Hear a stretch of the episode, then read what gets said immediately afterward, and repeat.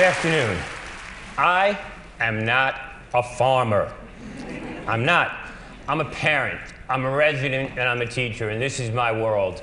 And along the way, I've started noticing I'm on my third generation of kids that they're getting bigger, they're getting sicker. Uh, in addition to these complexities, I just learned that 70% of the kids that I see who are labeled learning disabled would not have been had they had proper prenatal nutrition. Um, the realities of my community are simple. They look like this.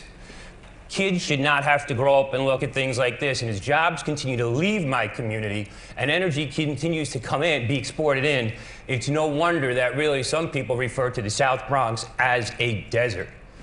But I'm the oldest sixth grader you'll ever meet, so I get up every day with this tremendous amount of enthusiasm that I'm hoping to share with you all today. And, and with that note, I come with you with this belief that kids should not have to leave their community to live, learn, and earn in a better one. So I'm here to tell you a story about me and this wall that I met outside, which I'm now bringing inside. And it starts with three people. The crazy teacher, that's me on the left. I dress up pretty. Thank you, my wife. I love you for getting a good suit. My passionate borough president, a guy named George Irwin from Green Living Technologies, who helped me with my class and helped me get involved with this patented technology. But it all starts with seeds in classrooms. In my place, which looks like this. And I'm here today hoping that my reach will exceed my grasp. And that's really what this is all about. And it starts with incredible kids like this who come early and stay late. All of my kids are either IEP or ELL learners. Most come with a lot of handicaps. Most are homeless, and many are in foster care. Almost all of my kids live below poverty. But with those seeds, from day one, we are growing in my classroom. And this is what it looks like in my classroom. And you see how attentive these kids are to these seeds. And then you notice that those seeds become farms across the Bronx that look like this. But again, I am not a farmer. I'm a teacher, and I don't like weeding, and I don't like back, backbreaking labor.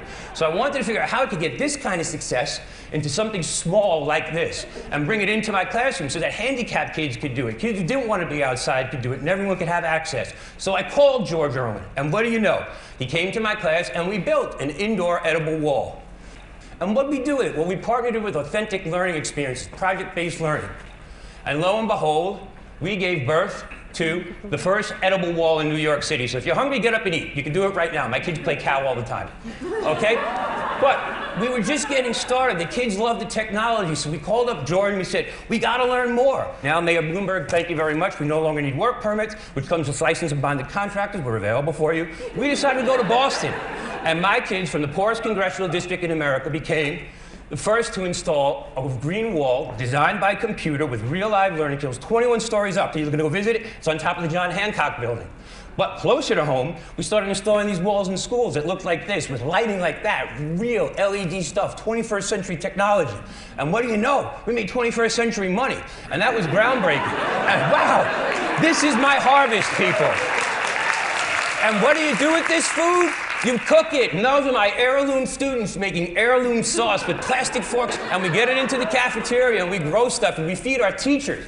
And that is the youngest nationally certified workforce in America with our Bronx Borough president. And what we do then? Well, I met nice people like you, and they invited us to the Hamptons. So I call this from South Bronx to Southampton.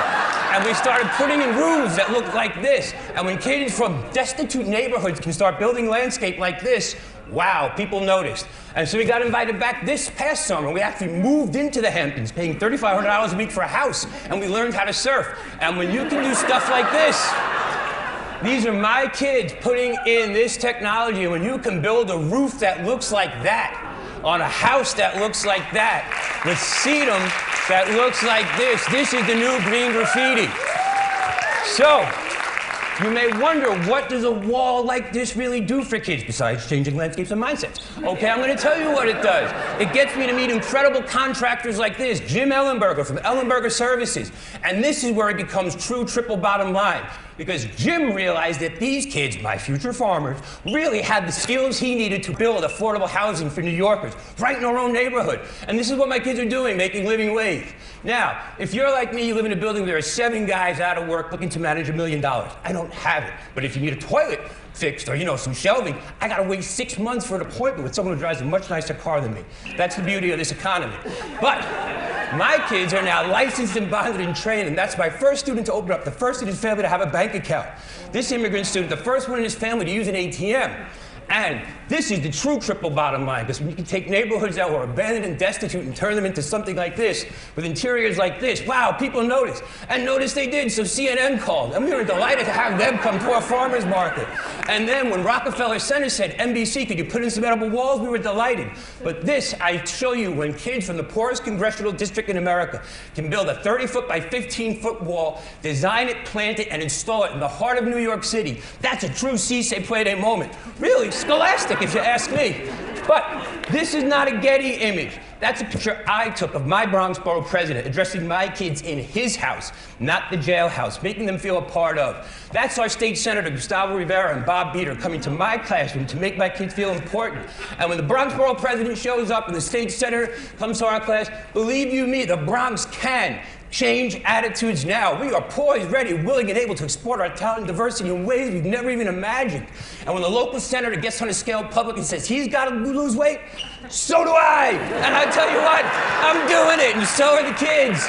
Okay, and then celebrities start visiting. Produce Pete can't believe what we grow. Lorna Sass came and donated books. Okay, and we're feeding seniors. And when we realized that we were growing for food justice in the South Bronx, so did the international community. And my kids from the South Bronx were repping the first International Green Roof Conference. But that's just great, except what about locally?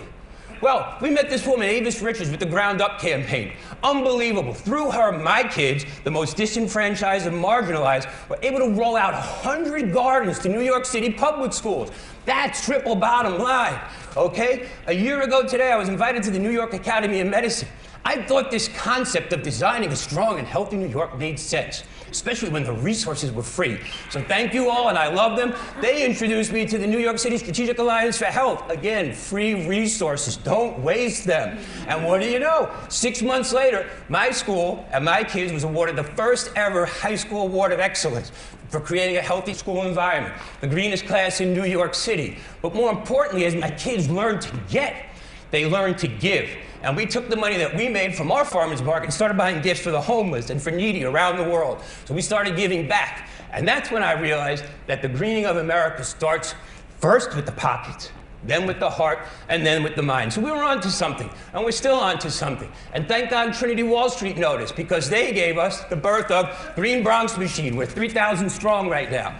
And what does it really do? It teaches kids to revision their community. So when they grow up in places like this, they can imagine it like this. And my kids, trained and certified, mind you, get the tax abatement, you, Mayor Bloomberg, to take communities that look like this and convert them into things that look like that. And that, to me, people, is another true si se puede moment. Now, how does it start? It starts in schools. No more little Knicks and little nets. Group by broccoli. Group by your favorite vegetable, something you can aspire to. Okay, and these are my future farmers of America, growing up in Brook Park on 141st Street, the most migrant community in America. When tenacious little ones learn how to garden like this, it's no wonder we get fruit like that. And I love it, and so do they. And we're building teepees in neighborhoods that were burning down. And that's a true si se puede moment. And again, Brook Park, feeds hundreds of people without a food stamp or a fingerprint. The poorest congressional district in America, the most migratory community in America. We can do this. Bissell Gardens is cranking out food in epic proportions, moving kids into an economy they never imagined. Now, somewhere over the rainbow, my friends, is the South Bronx of America, and we're doing it. How does it start? Well, look at Jose's attention to detail. Thank God Omar knows that carrots come from the ground and not aisle nine in the supermarket or through a bulletproof window or through a piece of styrofoam. And when Henry knows that green is good, so do I. And when you expand their palates, you expand their vocabulary. And most importantly, when you put big kids together with little kids, you get the big fat white guy out of the middle, which is cool. And you create this kind of accountability amongst peers, which is incredible. God, I'm going to run out of time, so I got to keep it moving. But this is my weekly paycheck for kids. That's our green graffiti. This is what we're doing. And behold the glory and bounty that is Bronx County. Nothing thrills me more than to see kids pollinating plants instead of each other. I gotta tell you, I'm a protective parent. But those kids are the kids who are now putting on pumpkin patches on top of trains. We're also designing koi ponds for the rich and affluent. We're also becoming children of the court, creating farms in the middle of Fordham Road for awareness and window bottles out of garbage. Now, I don't expect every kid to be a farmer, but I expect them to read about it, write about it, blog about it, and offer outstanding customer service. I expect them to be engaged, and man, are they. So that's my incredible classroom. That's the food. Where does it go? Zero miles to plate, right down into the cafeteria. Or, more importantly, to local shelters where most of our kids are getting one to two meals a day. And we're stepping it up. No Air Jordans were ever ruined on my farm. And in this day of million dollar gardens and incredible installations, let me tell you something, people. This is a beautiful moment. You know, black field, brown field, toxic waste field, battlefield. We're proving in the Bronx that you can grow anywhere on cement. And you know, we take orders for flowers. I'm putting the big sale to shame. We take orders now, we're booking for the spring, okay? And these are all grown from seeds. We're learning everything. And again, when you can take kids from backgrounds as diverse as this to do something as special as this, we're really creating a moment. Now, you may ask about these kids. 40% attendance to 93% attendance. All start over age and undercredit. They are now, my first cohort is all in college, earning living wage. The rest are scheduled to graduate this June. Happy kids, happy families, happy colleagues, amazed people, the glory and bounty that is Bronx County. Let's talk about mint. Where is my mint? I grow seven kinds of mint in my class. Mojitos, anybody? I'll be a telepan later. But understand, this is my intellectual Viagra. Ladies and gentlemen, I gotta move quick, but understand this. The borough that gave us baggy pants and funky fresh beach is becoming home to the organic ones. Okay, my green breath, 25,000 pounds of vegetables. I'm growing organic citizens, engaged kids. So help us go from this to this. Self-sustaining entities, 18 months return on investment, plus we're paying people living wage and health benefits while feeding people for pennies on a dollar. Martin Luther King said that, you know, people need to be uplifted with dignity. So here in New York, I urge you, my fellow Americans, to help us make America great again. It's simple. Share your passion. It's real easy. Go see these two videos, please. One got us invited to the White House, one's a recent incarnation. And most importantly, get the biggest bully out of schools. This has got to go tomorrow. People, you can all do that. Keep kids out of stores that look like this. Make them a healthy plate, especially if you pick it off the wall in your own classroom. Delicioso. Model good behavior. Get them to a green cart. Big kids love strawberries and bananas. Teach them entrepreneurship. Thank God for Grow NYC. Let them cook. Great lunch today. Let them be culinary things, but most importantly, just love them. Nothing works like unconditional love. So, my good friend Kermit said it's not easy being green. It's not. I come from a place where kids could buy 35 flavors of blunt wrap at any day of the moment, where ice cream freezers are filled with slushy malt liquor. Okay? My dear friend Majora Carter once told me, we have everything to gain and nothing to lose. So here, and at a time where we've gone from the audacity of hope to hope for some audacity, I urge you to do something. I urge you to do something. Right now, we're all tadpoles, but I urge you to become a big frog and take that big green leap. I don't care if you're on the left, on the right, up the middle, wherever. Join me. Use I got a lot of energy. Help me use it. Okay? We can do something here. And along the way, please take time to smell the flowers, especially if you and your students grew them. I'm Steve Ritz. This is Green Bronx Machine. I got to say thank you to my wife and family, for my kids. Thank you for coming every day, and for my colleagues believing and supporting me. We are growing our way into a new economy. Thank you. God bless you, and enjoy the day. I'm Steve Ritz. You